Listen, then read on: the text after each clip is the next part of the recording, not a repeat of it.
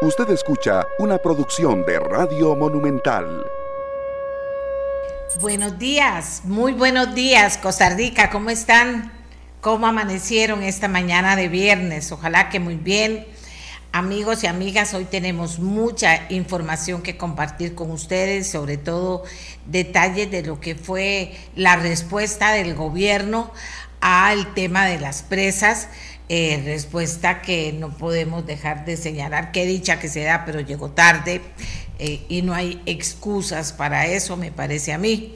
Pero vamos a hablar del tema. Eh, no va a ser un problema que se va a arreglar de un día para el otro, ni hay soluciones mágicas, pero ahí tendremos los detalles. Usted también puede colaborar Usted también puede dejar el carro en la casa, puede tratar de hacer carpooling con compañeros del trabajo, eh, prepárese para el tema de teletrabajo, hable con su jefe si es de empresa privada, porque la empresa privada también tiene que unirse en ese esfuerzo.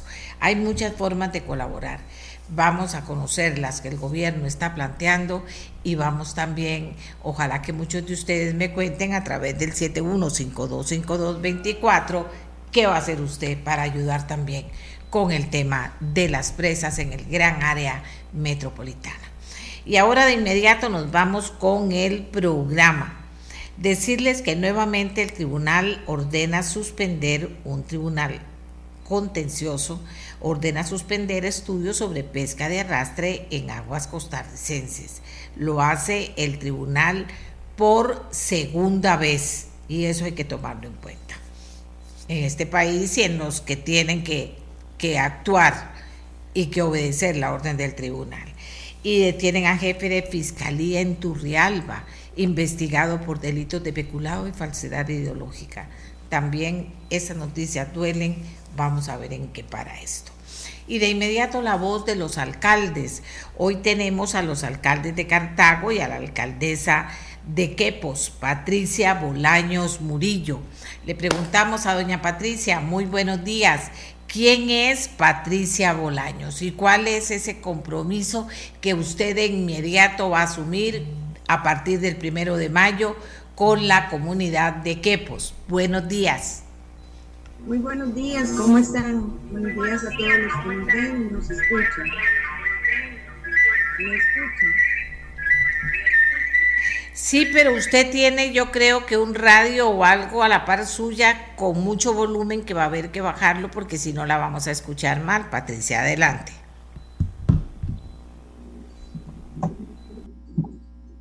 Aló, buenos días, ¿me escuchan? Ahora lo escuchamos bien, adelante. Muy buenos días. Eh, soy Patricia Bolaños, alcalde electa de Quepos, de la comunidad de Quepos, la, la municipalidad. Eh, soy una dirigente comunal por más de 35 años y ahora pues por segunda vez soy reelecta como, fui la primera mujer reelecta eh, alcaldesa en el 2016-20 y ahora soy eh, reelecta como alcalde para el 2020-24. Patricia, ¿qué preparación tiene usted? Usted dirigente comunal, ¿con qué se comprometió en la campaña y qué es lo que va a hacer para cumplir con ese compromiso a partir del primero de mayo. Nosotros llevamos cuatro ejes de trabajo. El primero es seguridad. Eh, seguridad es un tema no solamente nacional, sino un tema muy local, el tema de la policía municipal, que quedó casi lista en el 2020, pero este, no se pudo completar a raíz de que yo perdí las elecciones en ese momento. Estamos retomando el proyecto.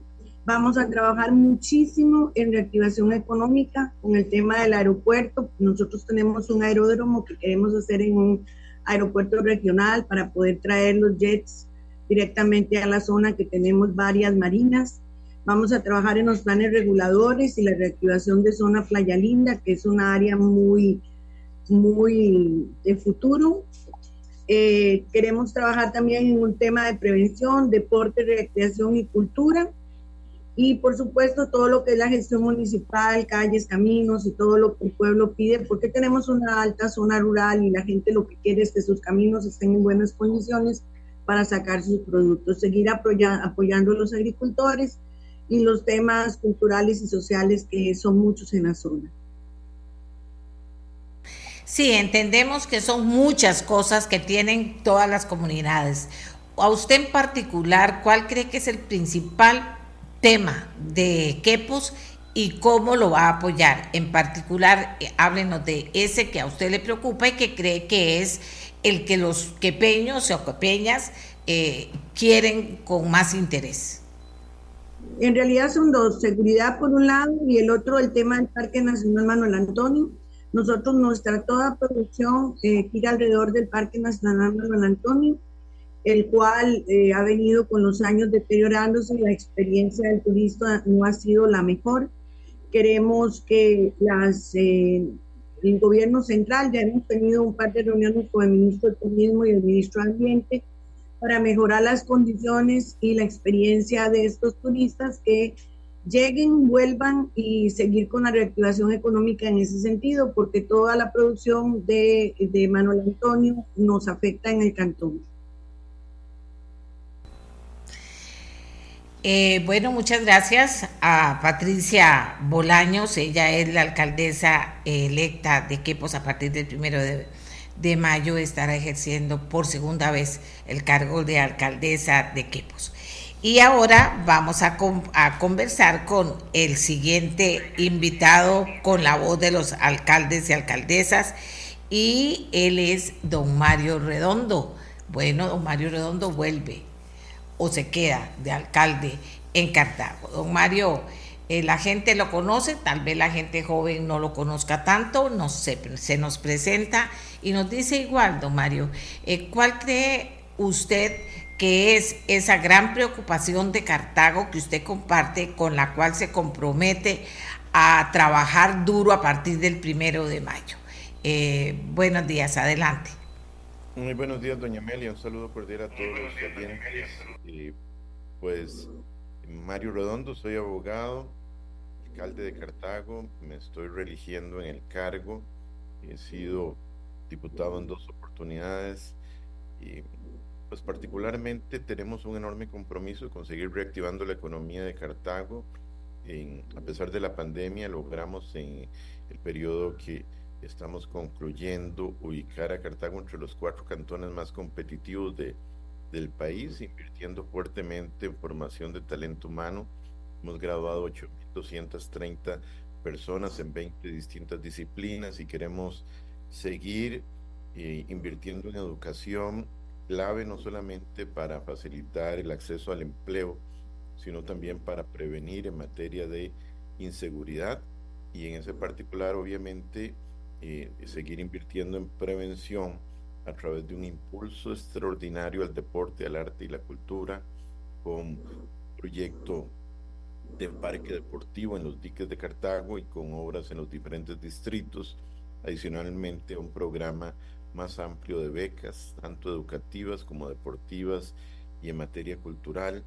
Adicionalmente a ello, pues tenemos una serie de proyectos que buscan fortalecer la competitividad en materia de infraestructura, la consolidación de un centro arqueológico, Agua Caliente, que llamamos una ruta de circunvalación sur de Cartago que descongestiona el tránsito en la ciudad, lo que es también la construcción de una terminal de transporte público y algunos otros proyectos que buscan potenciar también el turismo hacia Cartago. Y parte de, de los proyectos en los que estamos concentrados, además de consolidar todo lo que es la propuesta en materia de seguridad ciudadana, ampliando el centro de monitoreo, para lo cual ya tenemos acuerdos importantes con la Embajada Americana que nos está colaborando y con una serie de programas de otra naturaleza en donde estamos eh, trabajando de la mano de la gente, particularmente con los agricultores. Nos interesa avanzar en procesos de industrialización, apoyo en comercialización y mejoramiento de caminos que para ellos es crucial y en lo que estamos pues convencidos de la necesidad de apoyarlos. Cartago es un cantón con raíces eminentemente agrícolas y creemos que requieren de todo nuestro apoyo. Seguridad, ¿cómo analiza usted de su experiencia el tema de seguridad? Eh, ¿Cómo valora en qué situación está Cartago y qué es lo que en la práctica van a poder hacer para poder eh, aportar a esta lucha contra la delincuencia y contra la criminología que tiene este país? Bueno, este es un tema, doña Amelia, que desde el 2014 venimos insistiendo siendo diputados. El, país parece haber generado una tormenta perfecta, mientras el narcotráfico aumentaba sus recursos, el país prácticamente eh, desde hace rato viene desmantelando programas fundamentales para combatir el, narcotráfico y la delincuencia. Se disminuyó el número de policías, se disminuyó el presupuesto del IAPA en 6 mil millones de colones, están disminuyendo las becas, la inversión en educación a nivel nacional, todo eso definitivamente incide, porque literalmente estamos viviendo una, una competencia en muchos barrios marginales de este país, en barrios o comunidades vulnerables, por ver quién enamora a nuestros adolescentes y a nuestros jóvenes o los enamoramos nosotros del estudio, del deporte, del arte, de la cultura, o los van a enamorar los grupos narcos que les están pagando, algunos casos, a adolescentes por ser campanas simplemente. Y esa, en esa lucha, en esa competencia por enamorar a nuestros jóvenes, eh, pues tenemos que eh, tomar la iniciativa. Nosotros lo estamos haciendo desde un aumento eh, importante en la cantidad de becas que estamos dando en 148%. Vamos a aumentar aún más la cantidad de becas que damos y estamos aumentando el apoyo en la generación de programas y espacios deportivos y espacios para actividades artísticas y culturales. Creemos que esto es crucial. Esto tiene que ir acompañado de otras medidas, por lo menos en el ámbito municipal. Nosotros lo estamos haciendo con una inversión de 84 alarmas comunitarias, de drones, de eh, paradas de autobuses con eh, seguras, con sistemas de alerta, de monitoreo, con una línea 24/7 y con otros elementos que eh, le ayuden a las comunidades, además de una red de organizaciones en materia preventiva de seguridad en las comunidades, con el Ministerio de Seguridad Pública, con el organismo de investigación judicial y apoyo del Ministerio Público. Yo creo que en esto todos tenemos que colaborar desde el CCCI, que es el Consejo Cantonal de Coordinación Interinstitucional. Mantenemos una relación cercana para tratar de fortalecer esa red. Y si bien Cartago está entre las provincias con menor y criminalidad, pues cualquier caso obviamente nos preocupa, nos inquieta y más que preocuparnos nos ocupa porque queremos reducir al máximo eh, este tipo de situaciones. ¿Cómo ha respondido la ciudadanía, don Mario, a toda esta eh, a todo este enjambre de medidas que han tomado en el tema de combatir la criminalidad? ¿Cómo ha respondido la comunidad? Mire, a mí me alegra muchísimo. Ayer mismo tuve una reunión con un grupo. Eh, estas alarmas comunitarias estamos coordinando con comités, formamos comités y hay una eh, gran inquietud de muchos sectores de la población que quieren organizarse, que quieren recibir apoyo. Estamos uniendo los programas preventivos del, eh, de la seguridad comunitaria municipal con los programas preventivos del Ministerio de Seguridad Pública nos reunimos muy seguido dentro del programa Sembremos Seguridad y además tenemos el apoyo de la INL, doña Carla Ortega, de la Embajada Americana, quien nos está apoyando a ampliar el centro de monitoreo y algunos de los programas preventivos que llevamos a las comunidades donde hay más riesgo social. Creo que estamos consolidando, le decía ayer, una comunidad importante, un grupo de líderes comunales que la clave es que hagamos una red, una red eh, de protección de nuestros niños, de nuestros adolescentes, de nuestras mujeres, para que puedan transitar eh, con seguridad cuando vienen del trabajo, cuando vienen del colegio, de estudiar, que puedan transitar en mejores condiciones. En eso estamos involucrando a la JASEC para lo que es la, eh, la iluminación, el alumbrado público, Estamos haciendo estudios con drones de las rutas que siguen las mujeres particularmente cuando vienen de San José, se bajan del tren en horas de la noche, se bajan del autobús, qué ruta siguen, cómo podemos garantizarles que puedan conducirse con mayor seguridad a sus hogares o a las otras eh, terminales o paradas de autobús, que puedan estar tranquilas. pero hay una, hay una inquietud ciudadana que nosotros queremos rescatar, queremos aprovechar para tratar de, de consolidar equipos de trabajo que en diferentes ámbitos nos permitan esa red de protección a nuestros niños, jóvenes, mujeres y a, todas las personas en general. Y creo que es la única forma de que podemos enfrentar esta situación con, con acuerdo. Le dimos una donación al Ministerio de Seguridad Pública hace tres meses de 20 millones de colones para reparar patrullas aquí en, en Cartago y pues queremos seguir trabajando de la mano con todos los que quieran apuntarse a buscar soluciones en este tema.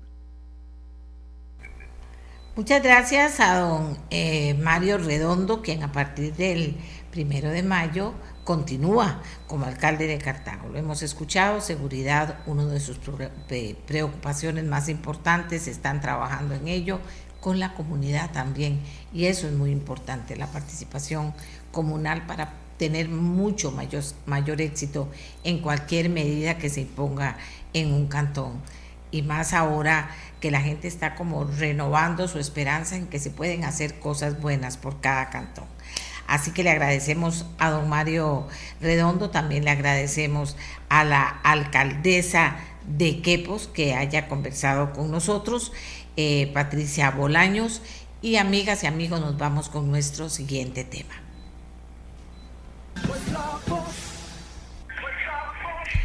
Este mes es el mes en que eh, se dedica al cáncer, para hablar del cáncer, para prevenir el cáncer.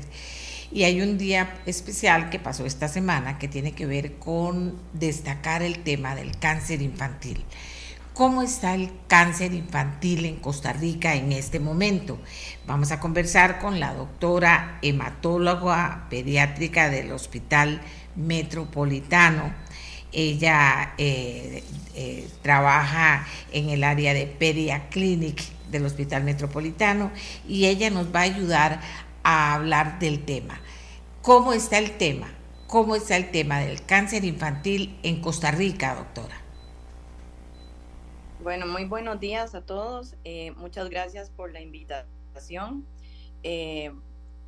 Pues he de decirles que, que nosotros como país, como Costa Rica, y gracias a, la institución de la Caja Costarricense, eh, somos muy afortunados porque podemos ser el único país de todo Centroamérica donde las tasas de abandono en cuanto al tratamiento del cáncer son, eh, podríamos decir, de 0%.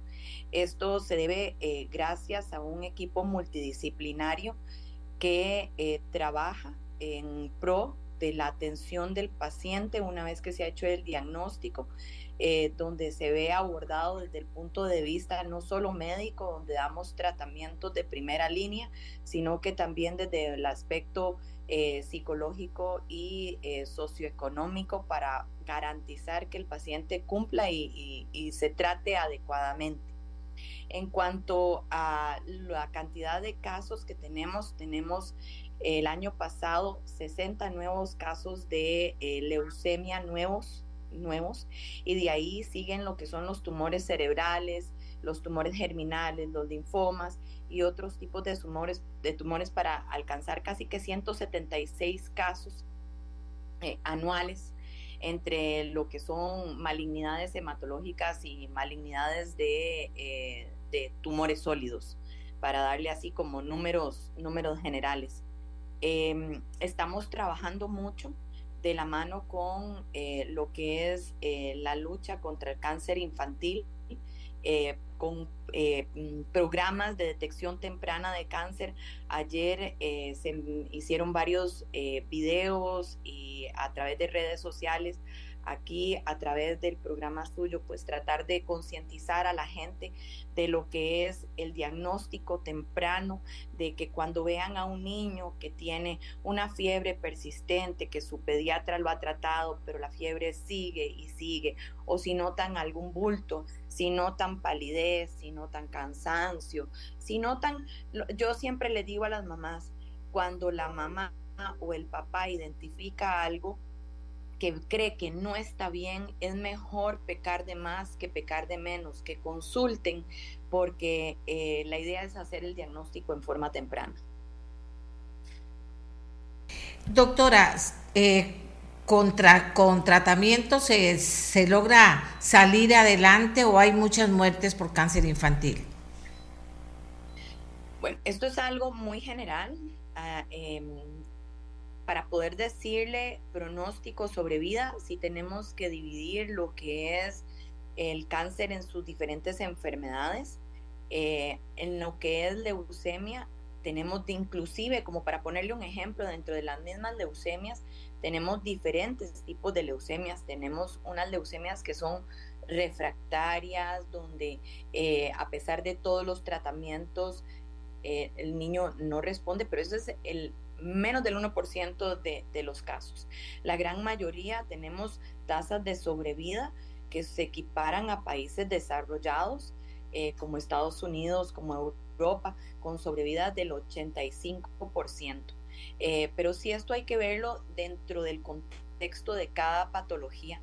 Habrá eh, situaciones en las que hay tumores en donde son irresecables o que no responden, pero en general nuestro país tiene una tasa de sobrevida eh, muy alta, en donde es el motor de todos los que trabajamos en, en, el equipo aquí del hospital, tratando de que eh, ver, el ver niños que tocan constantemente la campana, que terminan tratamiento, que vienen a saludar después de haber tenido cinco o seis años libres de cáncer y que ya son profesionales, algunos papás eh, que siguen adelante con su vida, pues ese es el motor. Así que eh, no puedo decir que tenemos una sobrevida del 100%, pero nuestras tasas de sobrevida son muy buenas. ¿A dónde acude un padre o una madre que tiene dudas? Eh, se lo plantea directo al médico, se espera, ya usted nos habló de qué signos hay que prestarle atención eh, ¿cómo, ¿cómo, hace para llegar a decir, mire, yo estoy preocupada, pueden, eh, por favor, eh, decirme si lo que tiene mi hijo puede ser un cáncer? Bueno, yo, yo creo que aquí es importante y también, doña Amelia, yo creo que es importante que también le presten atención cuando el vecino, un familiar llega y le dice al papá de, vea, yo no sé, pero yo lo veo diferente, lo veo pálido, porque a veces los papás en el día a día no identifican esos pequeños cambios en el niño. Pero si llega alguien ajeno y nota algo diferente, prestar atención a eso. Y la primera persona a la que pueden consultar es el médico de la comunidad, eh, donde insístanle que, que, notan algo diferente, que envíe un examen, eh, que consulten con su pediatra eh, y bueno, parte de la labor que hacemos también es entrenar a las nuevas generaciones y los pediatras que están siendo enviados a todas las áreas rurales para que em, nos refieran los casos en los cuales tienen dudas eh, para poder hacer un diagnóstico temprano. Aquí no se le cierra la puerta a nadie. Eh, los pacientes vienen de toda, de todo, de todo el país y eh, aún siendo eh, referidos de pediatras particulares o médicos particulares, si hay una duda de que hay un paciente que tiene una posibilidad de malignidad, se, va, se va a ver. Sí, le preguntaba, porque aquí tengo un par de preguntas que me llamaron la atención de gente que nos está escribiendo. Le preguntaba porque, claro, si pasa con los adultos mayores que no se dan cuenta y de repente les dicen que tenía algo y jamás se imaginó que eso pasara, pues con los niños debe ser mucho más difícil, no solo, no solo porque son niños y no pueden expresar tal vez muchas de las cosas que les pasan si son diferentes a otras que le han pasado. Entonces por eso le hacía énfasis en, que yo entiendo que la prevención es fundamental, llevar al niño, que lo, lo vean, que que, usted esté tranquila y que el niño eh, pueda ser atendido de lo que tenga. Y si es cáncer, pues con mucha más razón. Eh, es el caso, doctora, que los padres llegan preocupados o se detecta más bien a posteriori cuando ya el niño eh, tiene la enfermedad avanzada? Eh, viera que es la minoría de los casos. No le puedo decir que en el 100% de los casos eh, tenemos un diagnóstico temprano. justo por eso es que tratamos de educar y tenemos diferentes campañas de detección temprana de cáncer, pero la gran mayoría de los casos se detectan en forma eh, a tiempo, como, dice, como dicen la gente. Se detecta a tiempo tanto que permite poder dar un tratamiento oportuno para tratar de buscar la cura, que es lo que, pues, el objetivo, ¿verdad? Curiosamente, eh, curiosamente, viera que... Sí, señora, adelante. Eh, como, como el niño, cuando hay una enfermedad de este tipo, eh, no, no pasa desapercibida. El niño, por, en, específicamente con el caso de un niño con leucemia, la leucemia no es que tienen años de aparecer. O sea, cuando la leucemia aparece, aparece en dos o tres meses ya hay síntomas y van aumentando y aumentando y aumentando, aumentando hasta que inevitablemente el, padre de familia consulta. Y es eh, interesante, pero la gran mayoría de los niños Em, que vienen y que consultan los papás, si notan que fue atendido y el niño consultó de nuevo porque el papá no lo ve bien, no lo ve los papás buscan la forma de que sea revalorado, sea por el médico inicial o por algún otro servicio de urgencias. Entonces, eh, específicamente con el caso de leucemia, yo le diría que eh, es poco probable que un diagnóstico pase desapercibido. Donde más problema existiría es con los pacientes que eh, tienen eh, una, una masa abdominal que no se, le, no se detecta el crecimiento hasta que ya está muy avanzado. Ahí es donde, donde eh, podríamos tener un diagnóstico tardío más probable. ¿Qué es lo que más le preocupa a usted en este momento en relación al tema cáncer infantil en Costa Rica y que debería preocuparnos a todos, pero usted está ahí atendiendo, viendo a la gente, viendo los comportamientos, viendo los resultados de los tratamientos? ¿Qué es, usted diría que le preocupa más aquí en Costa Rica sobre el cáncer infantil? Lo lo que me preocupa más, eh, yo podría decir, es eh, la educación, el que una vez hecho el diagnóstico, los papás comprendan de la importancia del cumplimiento del tratamiento, em, que valoren, que valoren eh, lo que se tiene. Nosotros aquí en nuestro país no tenemos que preocuparnos de pagar quimioterapias, no tenemos que preocuparnos eh, de, que, de que si el seguro eh, me va a cubrir este medicamento o este otro. Eh, nosotros somos muy privilegiados al tener la Caja Costarricense del Seguro Social que da oportunidad de tratamiento a todos los niños de Costa Rica. Y, que la gente valore, que la gente valore esta oportunidad que se tiene, que no pierdan las citas, que cumplan yo diría que eso es, una de las partes que más trabajamos. Eh, y antes de eso, antes de llegar a un diagnóstico, pues ojalá que los papás eh, insistan cuando tienen una duda, una pregunta, que insistan con su pediatra, eh, que, no se queden tranquilos, que si sienten que hay algo que no está bien con su hijo, que, consulten, que, insistan y va a hacerse un diagnóstico oportuno. Aquí, aquí muchas personas dicen, ay, qué horror, le da a uno eh, un, a ver, ¿cuál palabra de todas las que me han dicho el hijo? Como que le da un pesar, un dolor a la gente que los niños puedan tener ese tipo de enfermedad. Desde muy pequeños ocurre esto, doctora, o hay edades especiales donde se, se, se desarrolla el cáncer en los niños y niñas?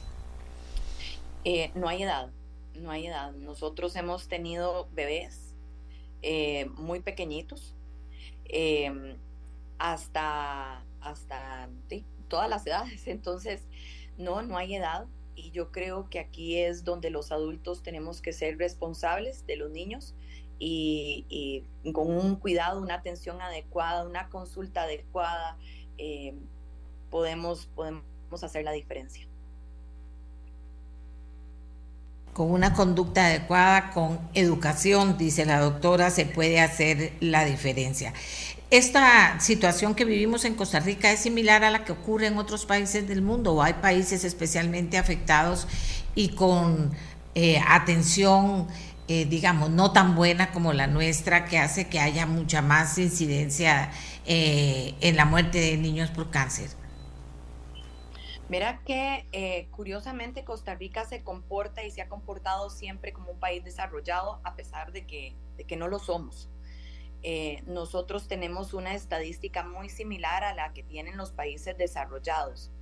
Nosotros tenemos la gran diferencia de oportunidad de tratamiento para, para la gran mayoría de todos los tumores, eh, a diferencia de países, por ejemplo, de Centroamérica.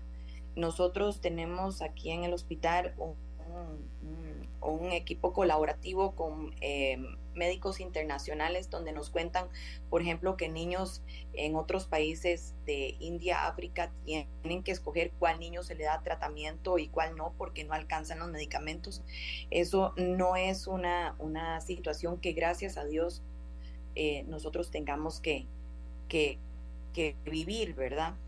Eh, tal vez no tenemos medicamentos experimentales, eh, no tenemos eh, terceras y cuartas y quintas líneas de tratamiento, pero justamente eh, es porque son o experimentales o son medicamentos extremadamente caros que no, no dan una garantía de curación en el tratamiento.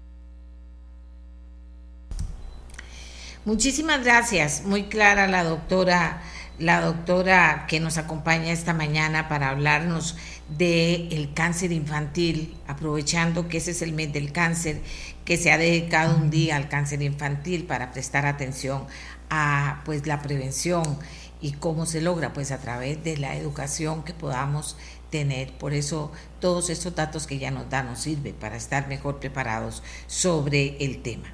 Eh, la doctora Katy Valverde es eh, pediatra, hematóloga, oncóloga, del Hospital Metropolitano, de la sección de Pedia Clinic del Hospital Metropolitano y nos ha acompañado esta mañana. Y ahora, si les parece, nos vamos con otro tema, nos vamos con otro tema, que es el gran tema Hemos estado hablando desde que comenzó el año sobre lo que iba a pasar con las presas y, cómo iba a afectar esto, pues el inicio de, o la continuidad de obras de infraestructura que son importantes. También hemos hablado de la incidencia del momento en que entraran las clases, eh, de que los carros aumentan y no disminuyen. Y bueno, en fin, vino todo. Y vino todo y pasó lo que está pasando, que se ha convertido en algunas zonas del gran área metropolitana las carreteras en eh, prácticamente parqueos. Y ha venido también la voz desesperada de las personas. Eh, se ha hablado de soluciones de muchos tipos, se ha hablado de teletrabajo como algo muy importante. Eh, tenemos noticia y hoy vamos a desarrollar el tema del teletrabajo público pero también está el teletrabajo en el sector privado que pueda apoyarse eh, eh, el país en el sector privado también, que negocie con los empleados que puede, pues que tengan tres días de teletrabajo y dos días de trabajo presencial. No sé, se ha hablado mucho de eso y ayer aquí en el programa se habló en demasía de posibilidades que si el transporte de los autobuses se regulara, que se pusieran tráficos en los puntos rojos, en fin, esto estalló porque, y hay que asumirlo como tal cosa, se sabía de antemano que iba a haber un impacto. No se, midió, según tengo entendido, por razones siempre que son burocráticas y no son de recibo, no se midió el tema de, de cuál sería el impacto. Entonces, eh, finalmente, cuando llegan las cosas aquí eh, y hacen, eh, era demasiado ya la voz o las voces de los costarricenses afectados, pues el propio presidente de la República llama a la gente del gabinete que tiene que ver con el tema para ver como emergencia lo que está pasando con estas presas por, por en el gran área metropolitana. Nosotros tenemos al ministro de Obras Públicas y Transportes para que sea él quien nos hable del tema de eh, la reunión de emergencia que tuvo el presidente con los ministros y luego en particular cuando terminemos con el ministro de Transportes vamos a hablar con la ministra de Planificación que para hablar en particular del teletrabajo en los empleados públicos y el llamado que el gobierno hace o no hace al sector privado. Así que vamos a comenzar a hablar con don Luis Amador. Don Luis, muy buenos días, gracias por acompañarnos. Resultado de esta reunión para hablar en positivo, qué es lo que va a pasar, cuáles fueron las medidas que, se van a, a, poner, son suficientes, faltan otras, están estudiando poner otras más. ¿Qué pasó en esa reunión con el presidente? Bueno, si usted, buenos días a todos. Si usted recuerda, doña Amelia, desde que yo me enteré que estaban con ese proyecto en el Bajo Los Ledesma, Inmediatamente mandé a mi gente a ver cómo hacíamos para poner puentes temporales, porque es lo más rápido que uno puede construir en el sitio. Empezamos a ver otras opciones, eh, emitimos una directriz de teletrabajo que usted ya va a conversar, salió publicada ayer creo. Eh, empezamos a preparar una de horario escalonado, mandamos a hacer una restricción de los camiones de carga, eh, y empezamos a ver algunos puntos con ingeniería de tránsito que pudieran ayudar a mejorar el flujo. Eh, entonces, en la reunión del día de ayer, pues eh, lo que se hizo fue una coordinación interinstitucional para poder agilizar eh, esa implementación de medidas ya en sitio para la colocación de los puentes modulares y las coordinaciones para la relocalización de algunos postes y algunos servicios públicos que se ocupan para poder proceder con las otras medidas paliativas. El puente modular, los dos puentes que se van a colocar, evidentemente van a durar un mes más o menos en estar ahí en sitio y eso va a venir a contrarrestar y a devolver a la situación que teníamos previa, pero la situación previa ya era de presa. Nada más que el cierre de este paso, obviamente que hizo que todo se asfixiara peor.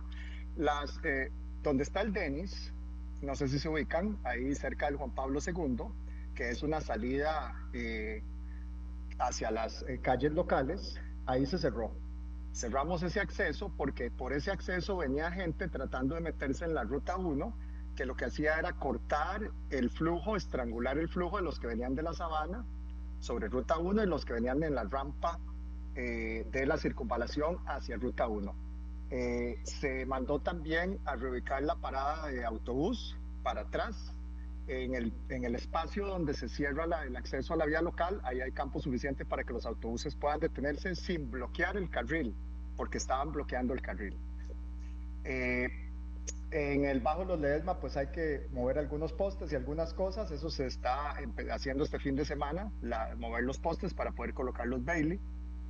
Y eh, la salida de la ruta 1 hacia la 27, hacia como quien sale eh, hacia Escazú, ahí también se daba una situación en la que los que venían, digamos, del back de Romorser, eh, tenían un conflicto fuerte con los que venían en circunvalación y casi que de inmediato tenían que salirse hacia Escazú.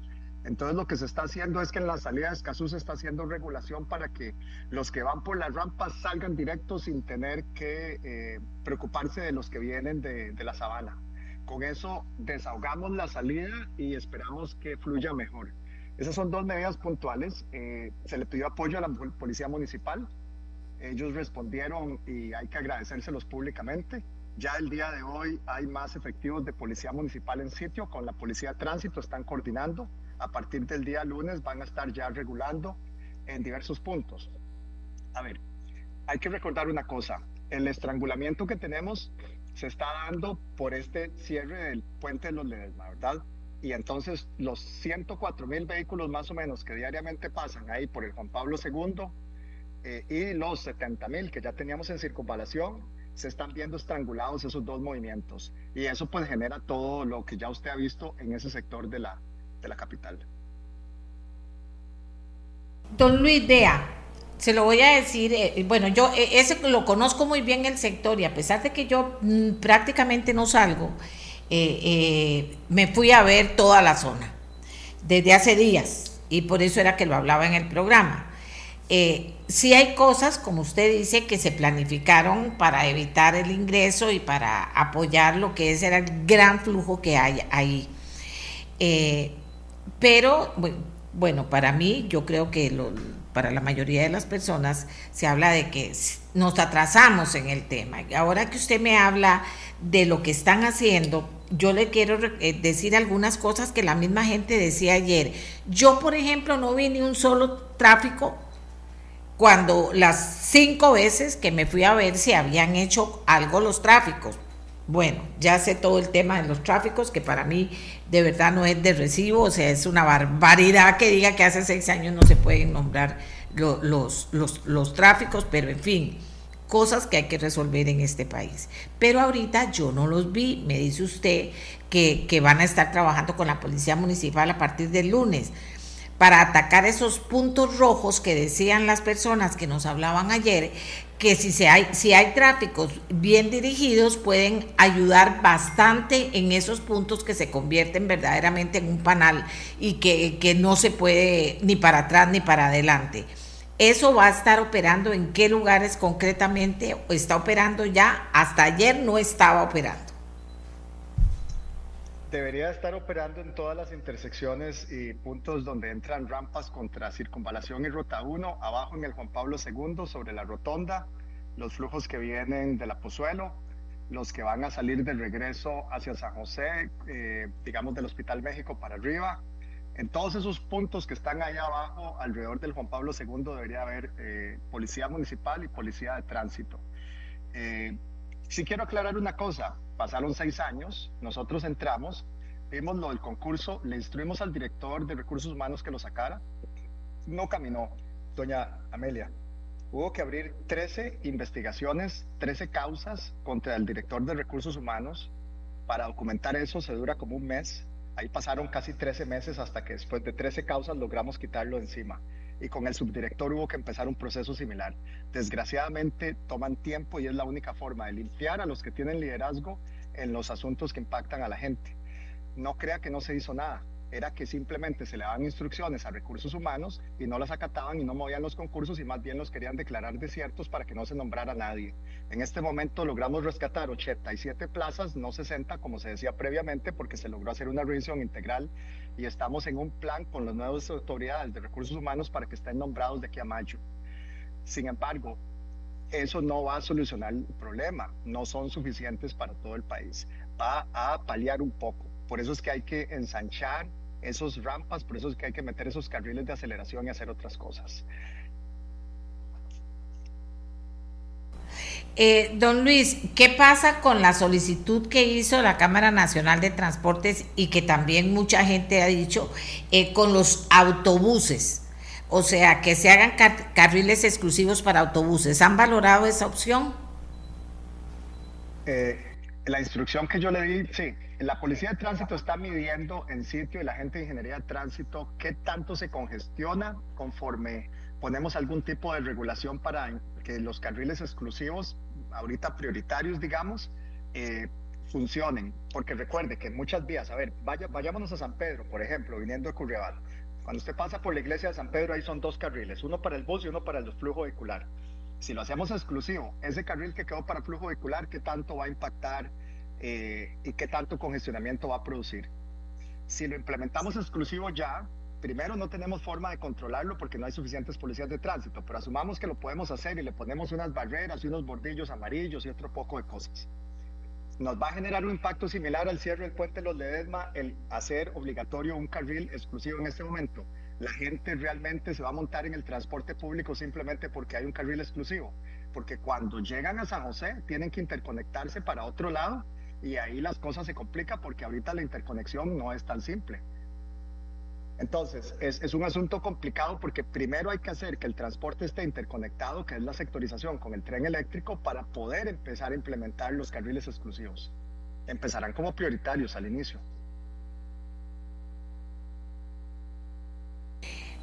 Sí, entiendo. ¿Qué otras medidas? Eh, yo entiendo todo eso, don Luis. Eh, eh, don Luis y, sé el tema de las presas y lo conocemos todos y, que se puede hacer algo. Lo que no sabíamos era el desastre en la Dirección General de Tránsito. Eso no lo sabíamos. Eso, eso es algo que dice uno es de película. No puede ser que en este país pasen esas cosas, pero pasan y vean finalmente cómo terminan afectando.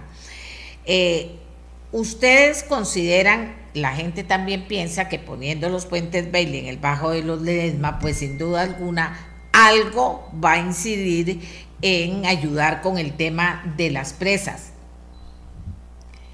¿Cuándo cree usted que van a estar realmente listos estos puentes Bailey? ¿Cuándo van a estar listos? Yo estimo un mes aproximadamente. Hoy estamos corriendo para tratar de firmar el convenio con el AIA para que pueda habilitarse legalmente ya el entrar al sitio y empezar a armarlos. Eso es más o menos el tiempo que se dura en colocar esos puentes Bailey y tenerlos listos para que abran al público.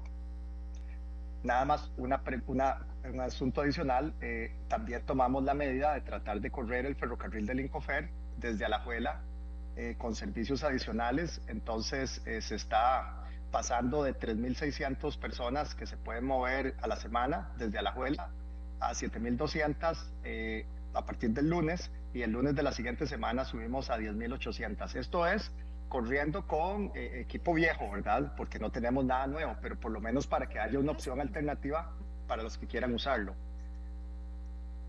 Ahí eh, también quiero aclarar otro punto más. Hoy ingresa una niveladora frente al casino que está ahí por el aeropuerto, cerca de la parada del Incofer. Vamos a terraciar ese lote y ahí vamos a habilitar un estacionamiento gratuito, más o menos para unos 300 vehículos aproximadamente para que las personas puedan tomar el tren y venirse para San José.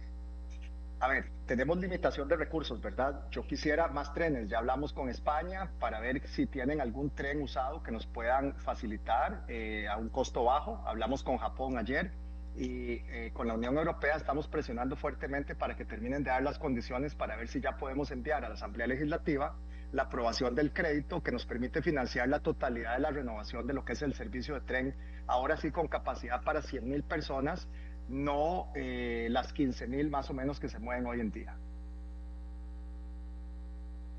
¿Qué está pasando con la posibilidad de eh, variar los horarios de ingreso y salida de empleados públicos o estudiantes o y estudiantes?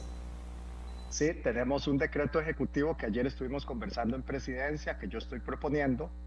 Es horario escalonado, así es como se llama. El horario escalonado permite que los funcionarios públicos ingresen a las 6 y 30.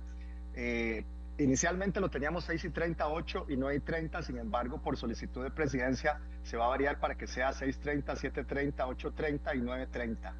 Eso significa que más o menos el 20% de los trabajadores que son funcionarios públicos, a grosso modo, pueden escoger en qué horario con sus superiores eh, se acomoda mejor y lo que los superiores están instruidos a hacer, las jefaturas, es tratar de distribuir eh, en los horarios, no que se concentren todos en uno solo, para tratar de que entonces el pico de la mañana, que es tan pronunciado, se distancie un poco más. Estamos por firmarlo, le hace falta un día más eh, para que esté presentado por las correcciones de horario que ya le indiqué y para que quede muy claro que lo que son las escuelas el Ministerio de Educación, ese no está dentro de horario escalonado. El Ministerio de Educación no. Eh, don Luis, tengo que hacerle la pregunta. Ahora voy a hablar con la ministra de Planificación sobre el tema de teletrabajo y si están haciéndole un llamado también a la empresa privada, etcétera, porque eso puede ser importante. Eh, Aquí la gente me dice, como la gente no cree mucho en las cosas, que si estamos claros en que va, van a estar ya en esa, esa época que usted nos está diciendo, los puentes Bailey de verdad. Ah, también dicen, ¿cuándo va a llegar el tren al centro de Alajuela? Bueno, ese es otro tema. Están, ahorita estamos tratando de dar respuesta al tema de las presas. Don Luis, vea todo lo que hicieron ayer con la reunión con el presidente a la que llamó el presidente. ¿Qué fue lo que falló? ¿Quién falló? ¿Cómo falló? Ustedes tienen consejos de gobierno y tienen otras cosas durante estas tres semanas y yo sé que todo se puso peor las últimas dos semanas, pero ¿por qué no se habló de todas esas cosas antes? ¿Por qué esperar a que pasara esto en que viera la clase de historias que uno conoce de personas en carro o que tienen que coger bus o que tienen que, que, que duran las horas que duran ahora para poder llegar a su trabajo?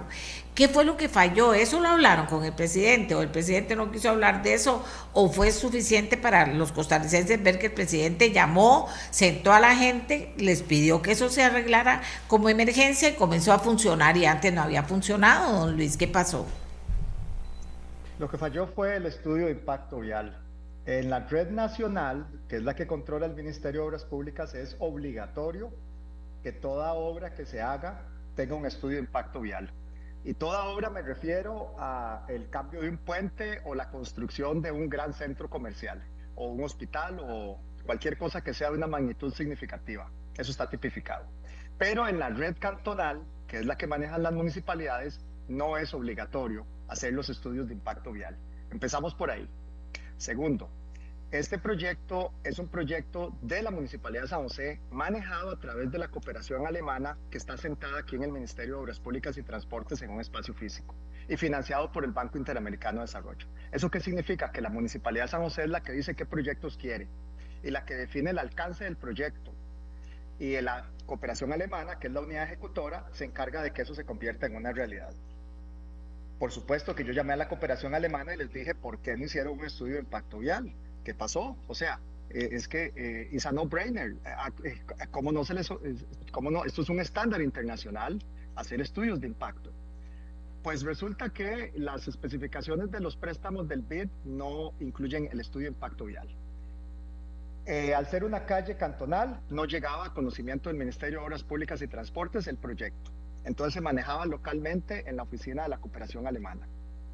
Ellos manejan 131 carreteras y 50 puentes en este momento, o sea, 180 proyectos, 180 proyectos con estudios que son más o menos de este tamaño. Y entonces, ¿qué es lo que pasa aquí? Una cosa, yo tengo que terminar porque tengo que hablar con la ministra sobre, sobre el tema de teletrabajo. Hasta yo que estoy metida ahora en mi casa después de que, de que ustedes saben que me operaron y entonces estoy cuidándome demasiado, entonces, esto, hasta yo que estoy metida en mi casa, sabía lo que iba a pasar ahí. Eso es lo que la gente no entiende, don Luis. Eh, a mí me gustó mucho y debo decir lo que el presidente los haya llamado y haya dicho, ¿qué pasó aquí a los ministros? Porque aquí tenemos la, la, la ¿cómo se llama? La cultura de ver a quién le echamos la culpa. Y resulta que no, que resulta que eso era un problema y comenzó a ser un problema hace varios, días. Y, tenía que ver usted y otra gente, hasta la Comisión Nacional de Emergencias tenía que ver. O sea, todo el mundo sabía toda la gente que conoce la situación sabía que se iba a cerrar los Ledesma, sabía que iba a entrar el curso lectivo, sabía, o sea, sabía lo que está pasando y que, y que iba, sabíamos que iba a haber presas descomunales, eso se sabía, pero el primer día ya se comenzaron a ver las, las presas. Entonces, lejos de ver si no se había hecho el bendito estudio de impacto ambiental, que ya lo tenemos claro, y que usted me dice ahora que es la municipalidad, imagínate. Entonces, lejos de eso, eh, no, para, para ponerlo de alguna manera, todavía no se ha resuelto el problema de, la, de, las, eh, de las presas, don Luis, inclusive el, horario escalonado es un grupito de empleados que son los empleados públicos, pero el resto va a seguir y ya no podemos, ¿a quién echamos la culpa? Tiene que ser que las instituciones que tienen que ver, la institucionalidad que tiene que ver con el tema eh, eh, pueda dar soluciones y esté trabajando permanentemente en esas soluciones, porque si la que dieron hoy no sirve y siguen los parqueos a las horas de ingreso y salida, entonces estamos en el mismo problema y el presidente supongo no puede estar llamando cada tres días a ver por qué no funciona lo que ya se hizo. ¿Me explico? Don Luis, aquí la gente no entiende y le voy a decir por qué no entiende. Porque ahora hay un nuevo gobierno, porque usted es un hombre muy ejecutivo y que tiene mucho conocimiento, entonces la gente no entiende cómo fue esa pifia tan grande y que hoy, una vez que vamos a poner medidas nuevas a partir del lunes, eh, y si no hacen efecto las medidas nuevas, vamos a estar trabajando permanentemente en valorar eso, quién lo va a hacer, a quién responsabilizamos y decir, señor o señora o equipo, departamento, ¿por qué no siguen trabajando viendo a ver cómo vamos resolviendo este problema? ¿A quién responsabilizamos, don Luis, para no tener esa política de estarle echando a las demás personas tuvieron la culpa cuando eso lo veíamos todos los que conocemos el tema y nos interesa la zona, para decirlo de alguna manera, sabíamos que iba a haber presas, don Luis, y sabíamos que iba a pasar esto. Contesto, con mucho gusto. Se responsabiliza a las municipalidades en las carreteras cantonales, se responsabiliza al Ministerio de Obras Públicas y Transportes en la red nacional. Esa es la respuesta puntual. Pero tenemos que aprender del error.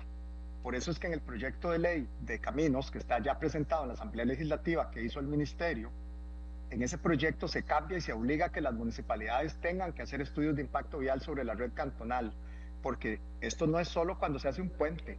Todas las torres que usted ve que vienen para arriba, vaya, fíjese y verá, todos los accesos son contra la red cantonal para evitar hacer el estudio de impacto vial, porque entonces va al ámbito municipal.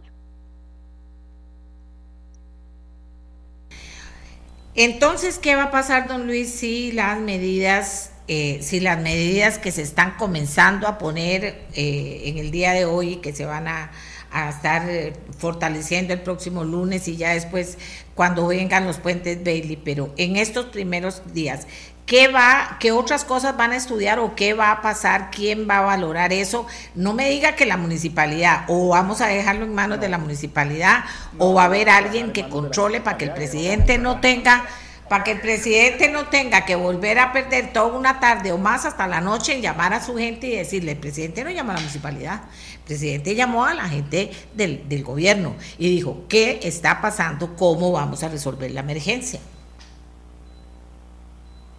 Por eso se están tomando las medidas inmediatas, porque sabemos que vamos a tener un mes en el cual va a estar en construcción esos puentes que sí van a devolver a la situación previa, pero la situación previa ya era de presa no es que ahí fluía eso perfectamente. Eh, durante ese mes, entonces, el ferrocarril tratando de traer gente por la vía férrea. 15% de los camiones de carga en la hora pico de 6 a 9 no van a circular. Ayer el presidente ordenó que se ampliaba de 6 a 8 una hora más. Más o menos 20% de los funcionarios públicos que pueden hacer teletrabajo, algunos de ellos, o horario escalonado. Ahí sí entra la totalidad de ese 20%. Ahí usted reduce el 15% de la flota vehicular, eh, más o menos. Y finalmente ya se empezaron a hacer esos puntos con regulación y los puntos en los que ya se movió la parada del bus, se cerró el acceso que estaba estrangulando muy mal y se está habilitando la salida hacia Escazú.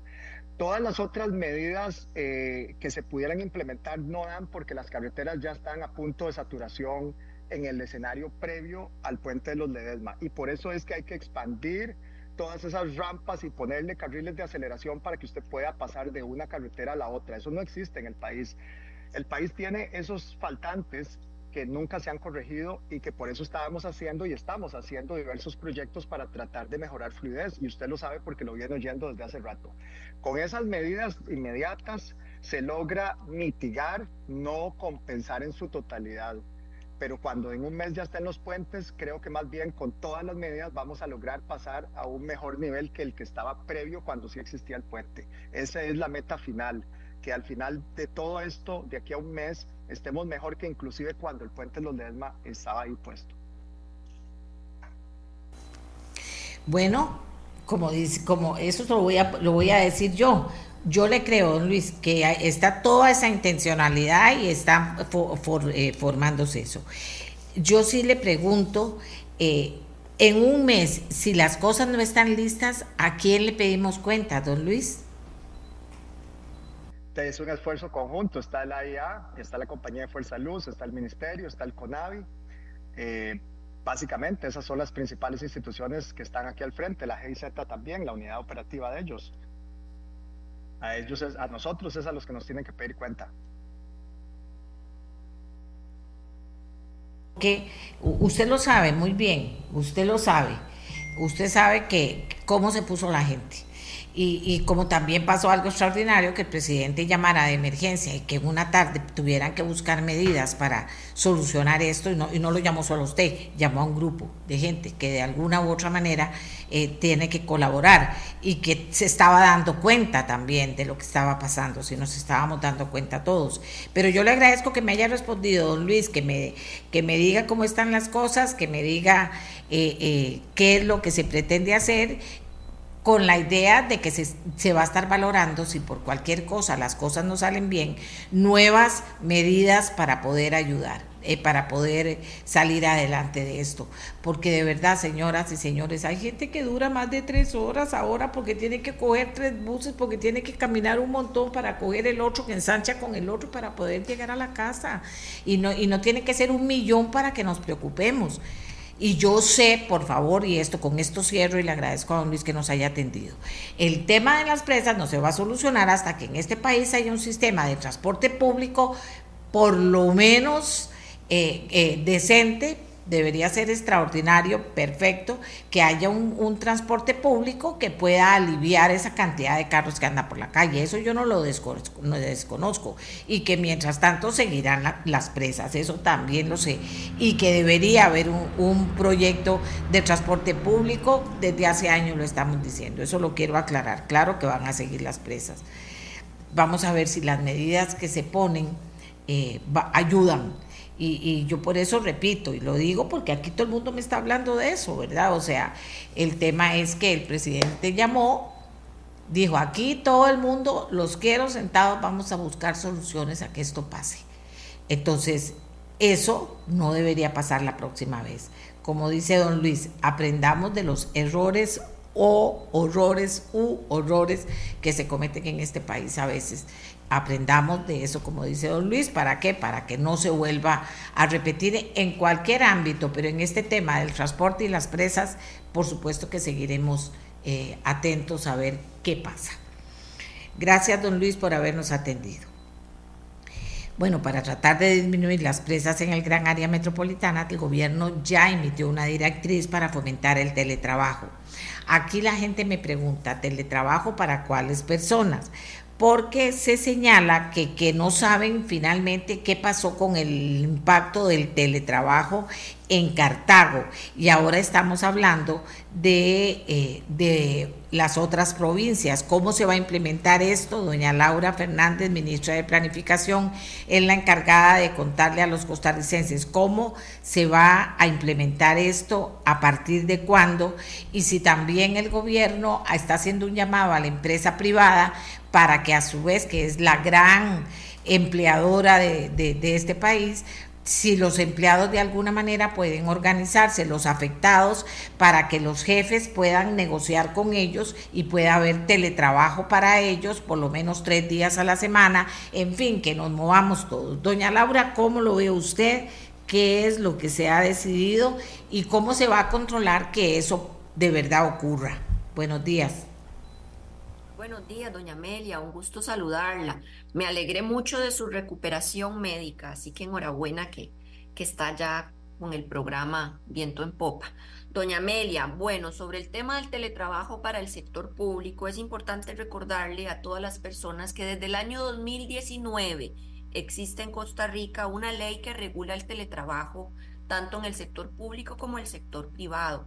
Eh, ahora, con la situación que se ha comentado, del aumento eh, en las presas y en el congestionamiento vial, el gobierno de la República reforzó las medidas. Tenemos vigente hasta el 28 de febrero un decreto de fomento al teletrabajo para la zona de la provincia de Cartago eh, y regiones aledañas. Ese decreto eh, está vivo y coleando, vigente, y ahora lo que hemos firmado es una ampliación de ese plazo para las personas que viven en la zona que está afectada eh, por los trabajos en la Florencio del Castillo y por trabajos adyacentes que también sabemos están realizando en algunas zonas de Curridabad, La Galera y demás. Eh, como le digo, ese, ese, esa directriz ya fue firmada por Mideplan como rector del empleo público por esta servidora, junto con el señor ministro de Trabajo y también don Luis Amador, el compañero ministro de Obras Públicas y Transportes. Adicional a esa medida, doña Amelia, también ya se encuentra rigiendo una nueva directriz para cobijar las provincias de Heredia, de Alajuela, en las zonas este, de Occidente, para también tomar esas medidas. Ahora, recordarle a los funcionarios públicos y a sus jefaturas, lo que hay es una habilitación. El teletrabajo, como le digo, existe desde el año 2019 y las instituciones públicas están habilitadas para otorgar. Con estas nuevas directrices lo que hacemos es un refuerzo para recordarle a los eh, jerarcas del sector público, a los patronos del sector público, a los jefes, que esa ley está vigente y que ante la situación de congestionamiento vial pueden aplicar las medidas de teletrabajo. Ahora bien, doña Amelia, en esto yo quiero ser muy clara, el teletrabajo no son televacaciones, como algunas personas le dicen de manera peyorativa. El teletrabajo se puede otorgar únicamente a aquellos funcionarios que tienen funciones teletrabajables. ¿Qué quiere decir funciones teletrabajables? Si su función esencial es la de ser, voy a poner un caso, el recepcionista de una institución pública y su función es atender al público diariamente, evidentemente su función esencial no es teletrabajable si su función es ser un conductor, si su función es atender una central telefónica, si su función es atender al usuario de manera presencial, sus funciones no son teletrabajables. ¿Dónde se sabe si las funciones son o no teletrabajables? En el plan de trabajo anual de cada funcionario público. En el plan de trabajo anual que cada uno de nosotros, los empleados públicos, tenemos, ahí se indican las funciones y ahí se indica también si son o no teletrabajables. Esto, doña Amelia, porque el teletrabajo que si bien yo siempre he sido abanderada de este mecanismo y, y, estoy clarísima en que llegó para quedarse, no puede afectar los servicios públicos, no puede afectar tampoco la atención de los usuarios de las instituciones públicas. Eh, adicionalmente, doña Amelia, la medida del teletrabajo puede aplicarse en los casos donde los funcionarios públicos logren acreditar que cuentan con los mecanismos para hacer el teletrabajo. Eh, si usted necesita de una computadora, si usted necesita de la red institucional, si usted necesita de los archivos institucionales, si usted, todas esas condiciones tienen que eh, tenerse en garantía de que la persona funcionaria las tenga, que cuente con internet en, en el sitio donde va a realizar el teletrabajo, sea en su casa o en otro lugar, y que cuente además con el acceso a los sistemas operativos institucionales. Adicionalmente, la persona tiene que contar con las condiciones donde vaya a teletrabajar propias de la salud ocupacional, porque recordemos que todos los funcionarios públicos tenemos pólizas de riesgo al trabajo que nos cubren durante nuestro trabajo, sea las instituciones o en teletrabajo. Por eso es que todos deben contar pues con un espacio adecuado para llevar adelante sus funciones. Entonces, esas son las medidas que hemos estado reforzando en estos días en razón de lo que ya comentaron anteriormente en el programa, de las situaciones eh, de aumento en las presas temporales por las fuertes intervenciones eh, que está haciendo el Ministerio de Obras Públicas y Transportes para tratar de sacar a flote el gran rezago en materia de infraestructura vial que tiene nuestro país. Eh, adicionalmente, como lo comentaba anteriormente don, Luis Amador, se están tomando también medidas para permitir horarios escalonados de ingreso a funciones que no afecten eh, tampoco la, la, prestación de los servicios, de forma tal que se reduzca la hora pico de ingreso a, a las oficinas. Eh, sobre el tema que usted también comenta, doña Amelia, del sector privado, recordemos que el gobierno de la República puede dar direccionamiento al sector público solamente y lo que hemos hecho en estos instrumentos es instar a las instituciones autónomas eh, sean municipalidades, otros poderes de la República o instituciones autónomas como la Caja, el Tribunal Supremo, para que también consideren estas medidas y las apliquen en la medida de sus posibilidades y de sus autonomías. Y también, por supuesto, el Gobierno de la República hace un llamado respetuoso al sector privado para que valore también dentro de sus marcos de posibilidades el aprovechar las facilidades que el teletrabajo tiene eh, eh, y la normativa que lo regula, tanto para sector privado como para el sector público. Laura, aprovecho que gracias por, por, por la información Quiero saber si algún empleado público eh, quiere tomar el teletrabajo y tiene razones suficientes para ello y el jefe no lo deja, ante quién debe, ante quién debe eh, presentar, pues, yo no sé, su queja o, o su solicitud. Esa es una. Y la otra, porque me parece importante, es más, yo lo, lo, repetí varias veces en la entrevista con el ministro, la reunión del presidente de ayer, la decisión del presidente de llamarlos, y le iba a preguntar a don Luis, pero estaba atrasándola mucho y ya usted, ¿cuál fue, eh, eh, al final el presidente quedó satisfecho con lo que se había resuelto? ¿Cuál fue el a mí me gusta, me gustaría que fuera el presidente el que lo diga, porque esto se llama nuestra voz precisamente para que las personas que yo entrevisto, ahí quedan grabadas y después dicen que no lo dijeron, sí lo dijeron, ahí está, ¿verdad? Pero, eh, ¿cómo quedó el presidente? ¿Quedó satisfecho? ¿Dijo que falta más? ¿Cuál fue la última instrucción que dio cuando terminó la reunión? Voy entonces, doña Amelia, con el caso que me pregunta de si un jefe no lo deja, bueno, hay que ver cuáles son las motivaciones de ese jefe. Y mire, también aquí hay que ser conscientes, las personas trabajadoras públicas, y así lo dicen las directrices, las jefaturas tienen que tomar las medidas que permitan darle seguimiento a ese funcionario en teletrabajo. Le voy a poner el caso del Mideplan. En el caso de Mideplan hay habilitación para hacer el teletrabajo desde el año 2019 que rige esa ley. Pero aquí yo tengo y todas las jefaturas y gerencias tienen, tenemos un sistema de marca de reloj eh, remoto, donde el funcionario tiene que marcar la entrada, tiene que marcar la salida, tiene que estar reportando actividad dentro del sistema durante la jornada laboral, tiene que estar conectado a un sistema de comunicación interno institucional, tiene que contestar correos electrónicos en tiempo y con no menos de cierta periodicidad después de haberlos recibido, tiene que conectarse a las reuniones virtuales a las que sea conectadas. Y adicionalmente, doña Mary, tiene que tener una bitácora de teletrabajo apegada a su plan de trabajo institucional. Entonces, si el jefe no lo deja, habría que revisar cuáles son las razones, porque los, cuando, cuando uno es jefe y tiene personal a cargo, conoce a su personal y uno sabe que hay personas que lamentablemente todavía hoy, a esta altura de los tiempos, no hacen un uso eficiente y no hacen un uso responsable del tiempo del teletrabajo. Entonces pudiera ser que si alguien no lo dejan es porque ya la jefatura ha logrado identificar fallas en el aprovechamiento del tiempo del teletrabajo.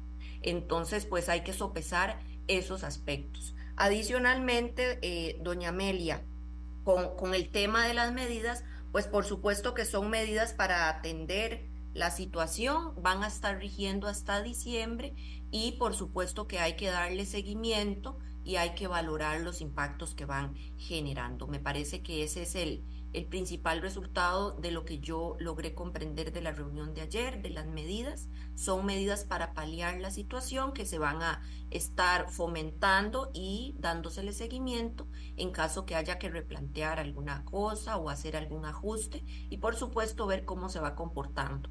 Lo bueno de todo esto, doña Amelia, eh, importante decirlo, eh, que cuando estas obras queden ya finalizadas, pues va a mejorarse muchísimo los tiempos en transporte.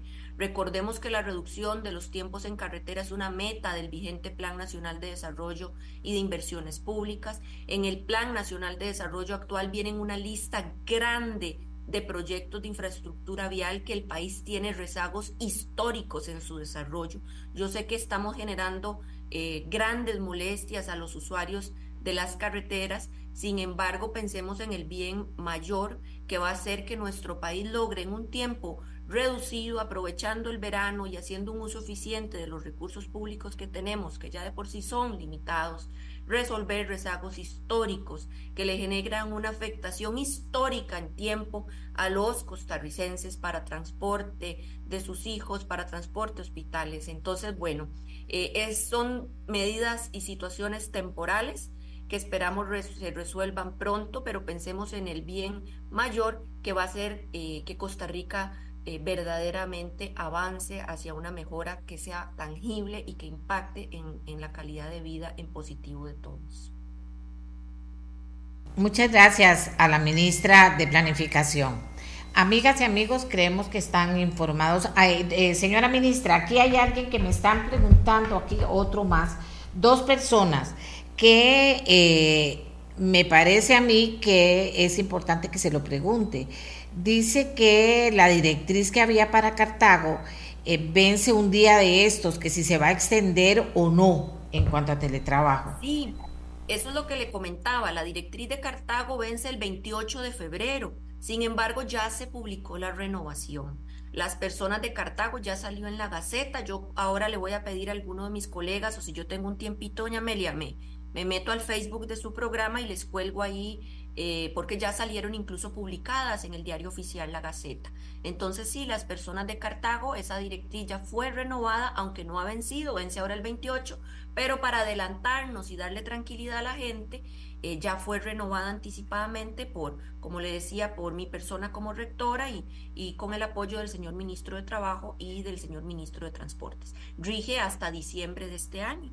Entonces, se también se sacó eh, la del el sector occidente, Alajuela y Heredia también, para fortalecer las medidas de esas provincias. Muchas gracias, doña Laura. Amigas y amigos, bueno, ahí seguiremos hablando del tema. Participemos todos en ayudarles a los que están tomando decisiones a, a ayudar con el tema de las presas. Si usted puede ayudar, si puede hacer carpooling, si puede reunirse, eh, si una mamá puede llevar a los chiquitos un día, y, a cuatro chiquitos, y, se ahorran tres carros, y, la otra mamá el otro día, y los que viven por la misma zona, o sea, hay montones de cosas en las que uno puede ayudar. Tratemos de ayudar para que esto pueda caminar de la mejor manera, porque si hay personas que al final, si usted no sale, si usted no sale, eh, afectado por esto, hay gente que sale súper afectado. Pensemos en esas personas que se tienen que levantar y salir para estar en el, en el trabajo a las 7, tienen que levantarse, yo no sé, como a las 3 de la mañana, pero porque, porque no hay manera de localizar, tienen que salir de la casa a las 4 y media para salir de, para irse a trabajar. Y luego salen de trabajar a las, eh, eh, si, si les va bien, a las 5 de la tarde y tienen otra vez un calvario para llegar a la casa. Sea, eso no está bien. Se gasta gasolina, se gasta tiempo, se gasta salud mental, se gasta de todo para esto. Yo entiendo que las obras son necesarias, pero todos colaboremos, por favor. El que tiene que planificar, planifique. El que tiene que tener, medir si las cosas están bien o si se puede hacer otra medida, que lo haga y que los demás todos colaboremos. Hacemos la pausa y ya volvemos. La mía, la suya, la del director ejecutivo de la Unión de Cámaras, porque vamos a conversar con el director eh, ejecutivo de la, de la Unión de Cámaras, porque la Unión de Cámaras quiere eh, aclarar algunas declaraciones del señor presidente de la República, quien hace pocos días, dos días, se refirió a la unión de cámaras en la habitual conferencia de prensa de los miércoles en la que aprovecha para hablar con los medios y mandar esas informaciones al resto del país. Entonces yo llamé al director ejecutivo para que sea él quien nos, nos diga por qué la aclaración. Me parece que, que vale la pena que, que podamos hablar de eso, o sea, ¿por qué la aclaración? Y, que entonces don Jorge Luis Araya, que es el director ejecutivo, eh, nos lo comente. Es una cuestión muy puntual, pero importante en medio de esto que quiere el país, que más allá de enfrentamientos, lo que haya sean cosas constructivas sobre las que salir adelante y poder trabajar de la mejor manera posible en tantas cosas que hay que, que trabajar en este país, que hay que arreglar en este país mediante el entendimiento. Señor Araya, adelante, buenos días. Mm, buenos días, doña Amelia. Muchas gracias por su invitación y muy buenos días también a todos los radioescuchas de su programa. Eh, me gustaría empezar con eso último que usted señala. En este país hay que arreglar muchísimas cosas y eh, en la caja es una institución que no escapa de ello. Y la junta directiva debería estar abordando temas eh, que son en beneficio y para el bienestar de las familias y de los costarricenses y no estarse ocupando tanto de temas como este tema de suspensiones de gerentes y cuestiones que quitan muchísimo tiempo. Se lo digo incluso como ex miembro de esa junta directiva, donde eh, este tipo de cosas se analizan con eh, muchísimo tiempo y, discusiones muy largas que son muy cansadas y que la verdad eh, quitan tiempo a las cosas que son fundamentales que en la junta directiva deberían estarse viendo. Como usted bien señala, la aclaración que hicimos a la opinión pública justamente es en, en, relación a la reinstalación tanto del gerente financiero como del gerente de infraestructura que se dieron en días pasados. El gerente de infraestructura se reinstaló el 16 de enero, en, una sesión del 16 de enero, en un voto que fue dividido en junta directiva y el gerente financiero, el señor Gustavo Picado, eh, se incorporó a sus labores hace dos días eh, luego de eh, un voto unánime, incluidos los dos representantes que estaban en esa sesión del Poder Ejecutivo. De siete de los miembros que están en este momento, estaban en ese momento integrando la junta directiva. porque nos parece importante que esto se aclare? Más allá de hablar por el fondo de los procesos, porque son eh, procesos confidenciales, así declarados por la Junta, los procesos administrativos contra funcionarios, de los cuales no podemos, pues, evidentemente ahondar por respeto a esa confidencialidad, sí nos parecía importante aclararle a la opinión pública cómo se dieron los hechos. En el caso del señor Picado, eh, su reincorporación se dio eh, luego de una discusión siguiendo el debido proceso. Y creo que esto es importante aclararlo. Eh, UCAEB es respetuosa de nuestra institucionalidad pública y del debido proceso que todo funcionario tiene derecho. Entonces, siguiendo justamente esos debidos procesos, eh, se llevó a junta directiva eh, en la sesión de este lunes el tema de don Gustavo, que ya tenía cerca en ese momento de un año de estar eh, suspendido, y se consultó a la dirección jurídica de la institución por un criterio legal antes de proceder, lo que es importante en este tema del debido proceso y de manera unánime los siete miembros en ese momento presentes votaron a favor de hacer la consulta a la jurídica y que una vez que la jurídica responda en un plazo de dos semanas, si no me equivoco, eh, el tema vuelva a junta directiva. Entonces, eh, sí era importante aclarar este hecho porque quedaba en el aire como que había sido por los votos solo de UCAEB que el señor Picado se había reintegrado a sus funciones, eh, pero fue un voto unánime de los siete representantes en ese momento. Eh, a diferencia del caso de eh, el ingeniero Granados que se incorporó en enero con un voto que sí fue dividido, pero que fue también siguiendo el debido proceso. Al ingeniero Granados se le sigue una investigación eh, por un asunto de la compra de un edificio, sin embargo, el Centro de, Instrucción para Procedimientos Administrativos de la Caja, el CIPA, ya había finalizado todo el procedimiento eh, de recopilación de prueba que es fundamental para avanzar en la investigación.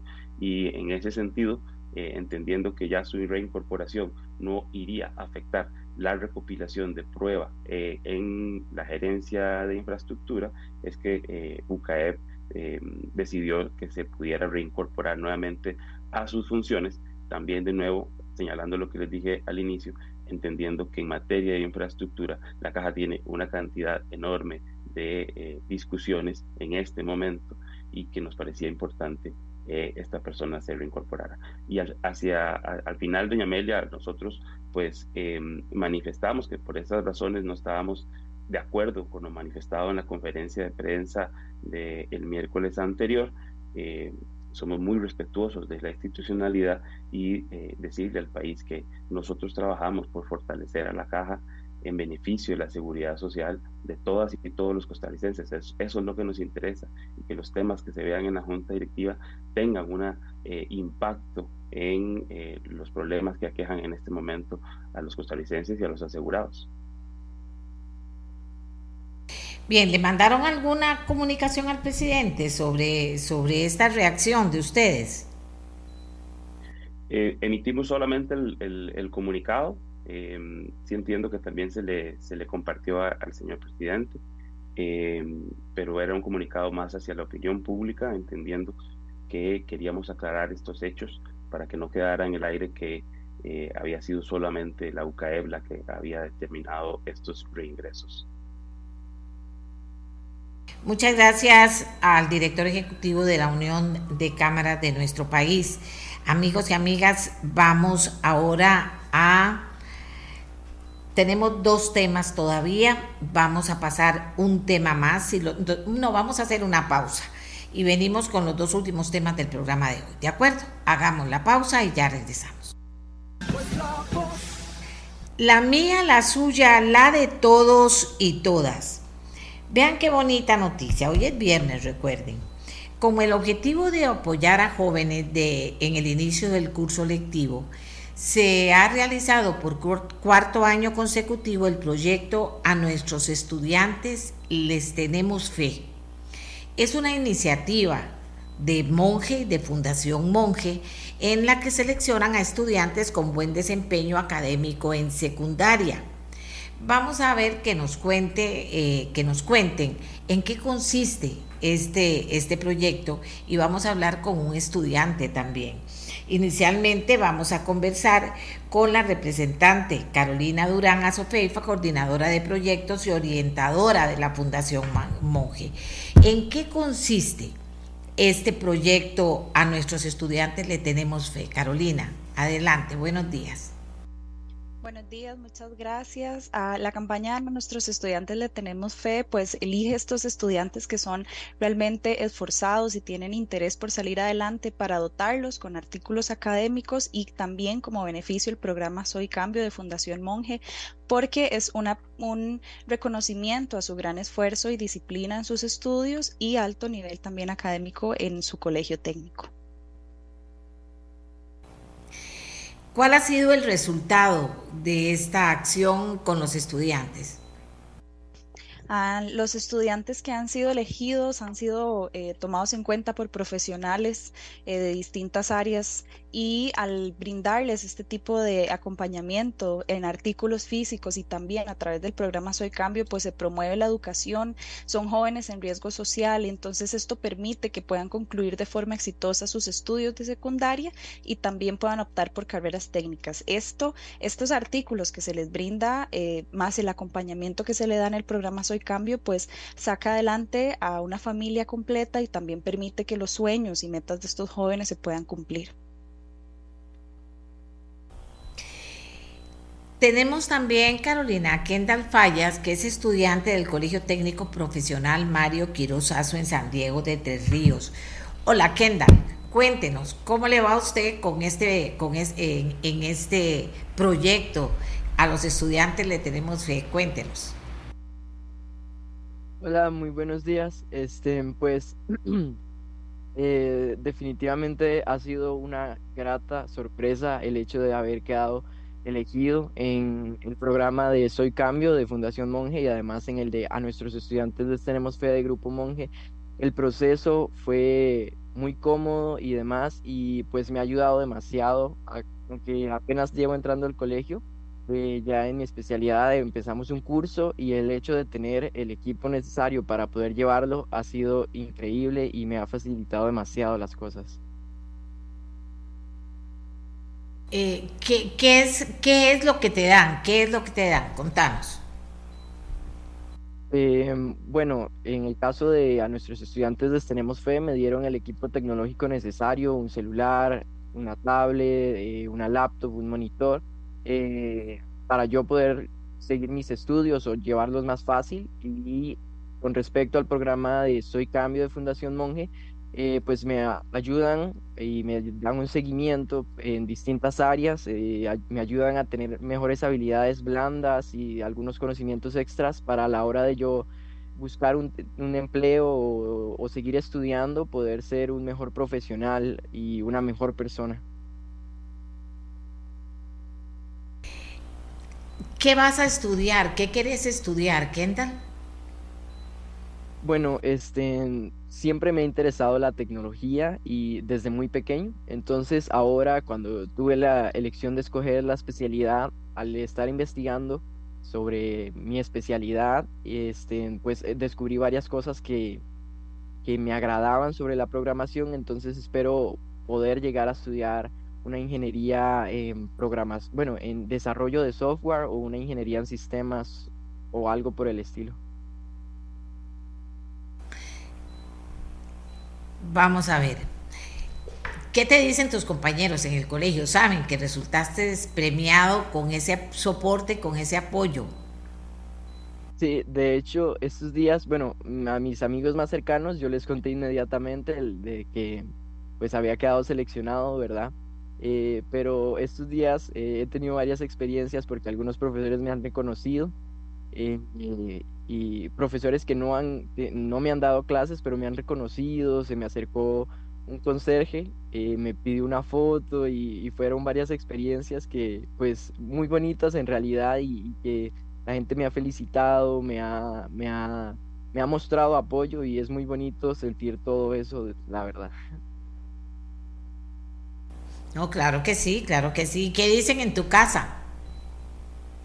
En mi casa están súper contentos. Mi abuela, mi mamá ven el reportaje cada que pueden. Yo llego a la casa y están viendo el reportaje, la nota otra vez y cada que pueden lo observan. Están súper contentas. Todos en la casa estamos súper felices.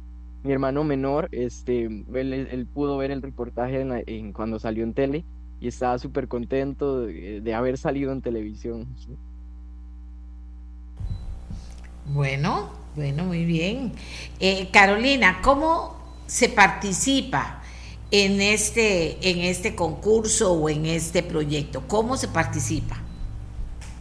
Bueno, doña Amelia, es una experiencia muy interesante porque a través de profesionales, como mencionaba ahora, eh, tomamos en cuenta distintos colegios y las coordinaciones con las empresas nos refieren estudiantes destacados. Nosotros pedimos un perfil de un estudiante esforzado, disciplinado, con riesgo social y con mucho interés de salir adelante. Nos refieren estudiantes y uno de ellos fue Kendall, entre muchos otros. Pasan por un filtro eh, de capacitación, de que les preguntamos, eh, les hacemos entrevistas, solicitamos algún tipo de documento para conocer de manera más cercana al estudiante hasta que es seleccionado por el grupo de profesionales. Entonces, em, es definitivamente una respuesta al esfuerzo y a la dedicación eh, y es un mérito que, ellos tienen en sus colegios y es por esta manera que ellos son seleccionados entre él y otros estudiantes. Eh, gracias, Carolina. Carlos Fernández de, del Grupo Monje le queremos preguntar para cierre de esta nota. Eh, si Monje, el Grupo Monje, Fundación Monje, cumplieron, sienten que las expectativas que tenían sobre el éxito o no de este programa se cumplen y hasta dónde van a llegar con este proyecto que puede ir incorporando muchísima gente más. Carlos. Así es, doña Amelia, muy buenos días. Buenos días, Kendall, Carolina y por supuesto a todos los que están en sintonía del programa.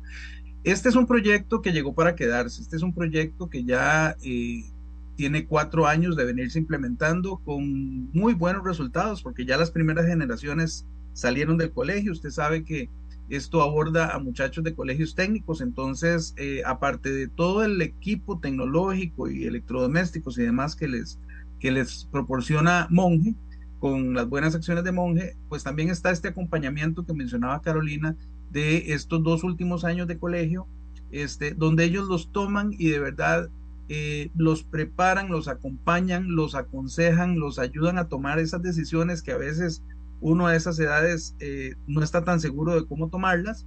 Y bueno, les dan la guía para que ellos tengan los elementos necesarios para tomar estas decisiones que son trascendentales en su vida y que puedan ya sea eh, seguir estudiando en, un, en una universidad eh, o eh, buscar un buen trabajo. Y bueno, gracias a, toda la logística y a todos los contactos que, que, con los que cuenta Fundación Monje, pues esto se logra de manera exitosa. En el 50 aniversario de Monje, nosotros estamos más que comprometidos con, con, esta causa, con esta campaña. Sabemos que los estudiantes son el futuro de nuestro país y que en la educación está el cambio. Por eso el programa se llama Soy Cambio, porque sabemos que este, brindándole todas estas herramientas y todo este acompañamiento a los muchachos, ellos van a ser ejes de cambio, no solo para ellos, sino también para sus familias. Nosotros vemos que en un corto plazo la familia de Kendall va a salir probablemente adelante, va, este, gracias a,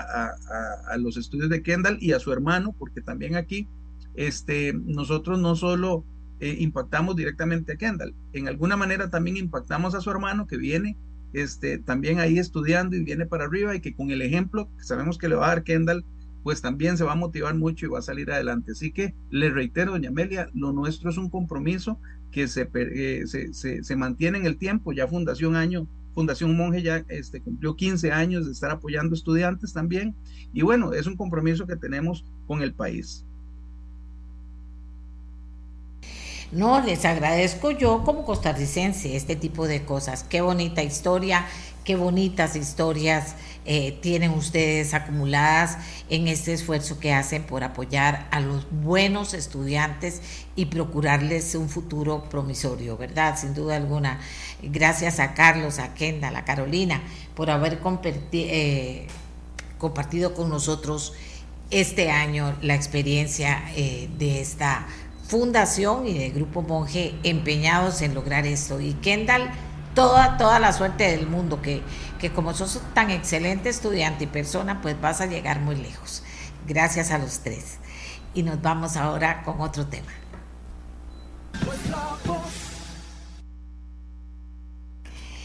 El programa de Naciones Unidas para el Desarrollo, PNUD, en alianza con el Laboratorio Costarricense de Metrología, desarrolló una iniciativa llamada la métrica embotellada, cuyo objetivo, excelente, es generar cambios de conducta que permitan disminuir la demanda agregada del agua para reducir su extracción y los consecuentes costos de tratamiento y abastecimiento. Vean ustedes, Puede sonar complicado, pero es una notición y es una excelente idea sin duda alguna. Vamos a ver, es una excelente idea sin duda alguna. Nada más me, confirman para poder contactar a Mauren Ballestero, que es la coordinadora de este proyecto. Eh, Mauren, ¿qué tal? Muy buenos días. Decía yo que suena como muy complicado, pero no es complicado, o sí es complicado entender una idea tan importante y una acción tan importante. Adelante. Poder contactar a Mauren Ballestero, que es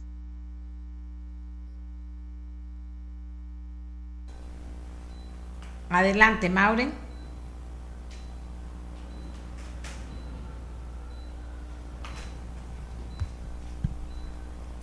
A ver, adelante, que me cuenten qué pasó. Mauren tiene conectado o desconectado el...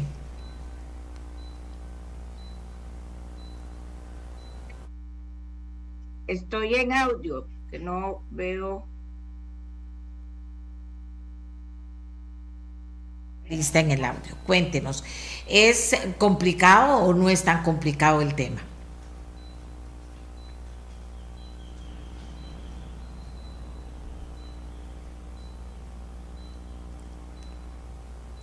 Bueno, tenemos problemas con el audio de Mauren. Si tenemos el teléfono mejor para, ya son los últimos minutos del programa y eh, son los últimos minutos del programa y vamos a perderlos y son muy valiosos, la verdad son muy valiosos. Eh, ya lo voy a contactar por teléfono porque hay un programa, un problema con el tema de la conectividad. Y hablando de conectividad, eh, no hemos vuelto a hablar de eso. ¿Qué está pasando en Costa Rica con la conectividad? ¿Hasta dónde estamos llegando? ¿Cuántas escuelas están conectadas? ¿Cuántas no? ¿Qué se está haciendo por lograrlo? ¿Verdad? Bueno, ya tengo a Mauren listo eh, ya tengo a Mauro en lista para que finalmente nos cuente de qué se trata esta métrica embotellada que suena tan bien, pero que podría para mucha gente ser complicada. ¿De qué se trata exactamente, Mauren? Adelante. Eh, doña Amelia, primero que nada, buenos días a usted, a todos los oyentes de nuestra voz. Eh, como usted dice, es una iniciativa que puede sonar complicada, pero que es un pequeño grano de arena en un evidente problema que existe en nuestro país y en el planeta de acceso al agua potable. Eh, tenemos que más de una cuarta parte de la población eh, no tiene acceso a este líquido vital, situación que no se presenta en Costa Rica, pero que día a día vamos viendo que hay más problemas, como los que vimos hace unos días atrás, de contaminación y que están generando que la población no, no tenga posibilidad de abrir su, su grifo, de abrir su tubo y encontrar eh, agua para sus necesidades. Eh, para el programa de Naciones Unidas para el Desarrollo es trascendental alcanzar el objetivo 6, el ODS 6, pero sobre todo tratar de que en nuestro país eh, todos los actores hagan una gestión sostenible de este recurso tan importante como es el agua.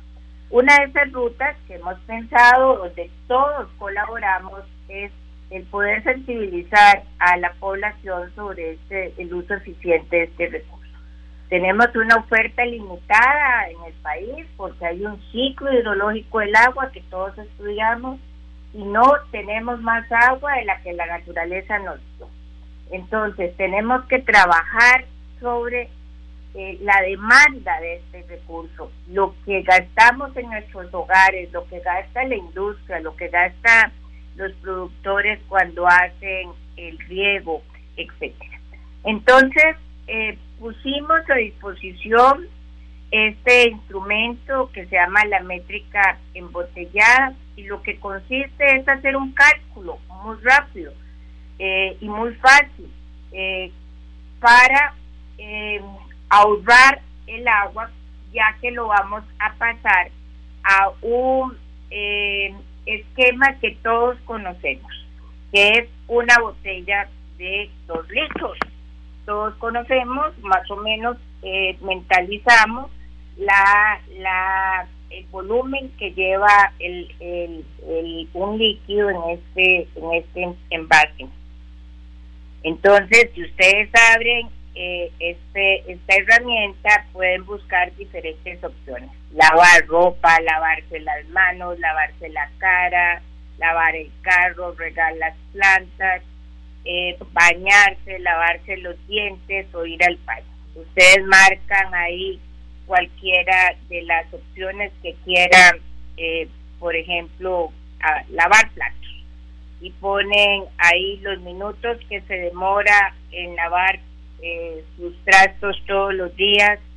Eh, bueno, duro 10 minutos en casa y eh, eso calcula inmediatamente en, en, botellas de 2 litros y nos dice, ajá, usted dura 10 minutos lavando sus trastos, entonces eso le, le significan 28 botellas de 2 litros y a la vez nos da un mecanismo para ahorrar eh, agua en esta práctica diaria, que es, por ejemplo, enjabona con la llave cerrada, llena la pila para enjuagar, verifica que el tubo no tenga fugas, etcétera.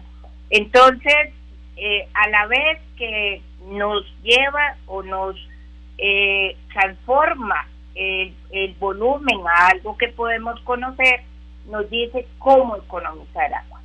Y, y, es que la comunicación es muy importante, doña Amelia, usted más que nadie lo sabrá, el poder transmitir a, a la gente, a los niños, a, a, las, a las amas de casa, a las personas que lavan su carro todos los días y especialmente en verano, que eso no es una práctica sostenible de una manera más asertiva, de una manera mucho más eh, viable de entender.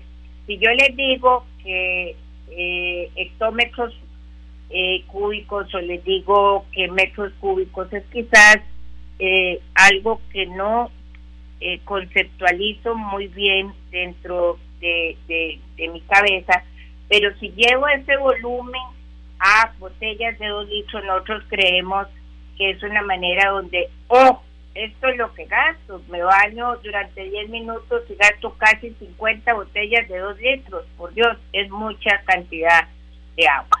Así que ese es el instrumento, todos pueden utilizarlo, es muy fácil, realmente es, es muy amigable.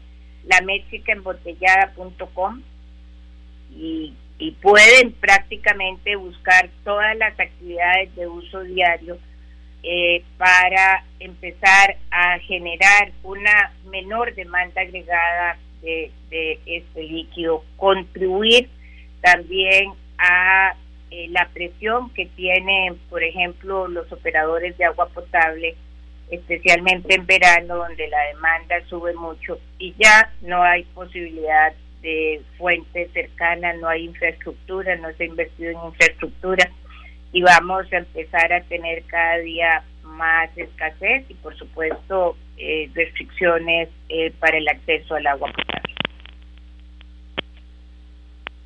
Excelente, excelente. Ahora, ¿cómo se adquiere esa herramienta digital? ¿Cómo se adquiere? Solo entrar a un teléfono, a una computadora, eh, la métrica embotellada.com y ahí le aparece y puede ir jugando con las opciones, puede ir revisando eh, cuánto, eh, digamos, los minutos si, si, si riego mi jardín durante 20 minutos, 30 minutos, entonces también ir viendo, ah, bueno, voy a disminuir el tiempo de regado, eh, voy a hacer un uso más eficiente, entonces va viendo cuánto café, eh, perdón, cuánta agua eh, menor va usando en menor cantidad. ¿Cómo les ha ido hasta ahora, Mauri? Eh, hemos empezado especialmente a divulgar esta herramienta. Pero Amelia, usted sabe, al igual que yo, que ya las personas de ciertas edades son más reacias a los cambios.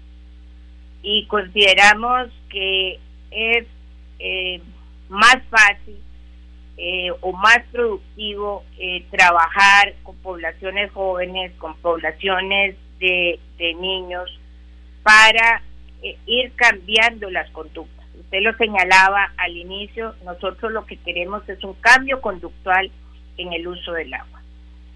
todos conocemos el ejemplo muy, muy emblemático de Israel. Israel eh, prácticamente está sobre un desierto donde la disponibilidad hídrica es eh, bajísima. Sin embargo, producen, tienen una industria eh, muy activa, muy fuerte. Las comunidades no, no tienen escasez del recurso, no tienen restricciones, con poco, con poca agua. En cambio, nosotros que somos un país bendecido por Dios, cada habitante de Costa Rica tiene cerca de 24 mil metros cúbicos de disponibilidad de agua en un año. Eso es mucha, mucha, mucha, mucha agua. Pero que la tengamos en la naturaleza no significa que nos llegue a nuestros hogares. Y entonces hay, y dado que el país no ha invertido lo suficiente en infraestructura hídrica, tenemos que hacer un uso muy eficiente de lo que nos puede llegar.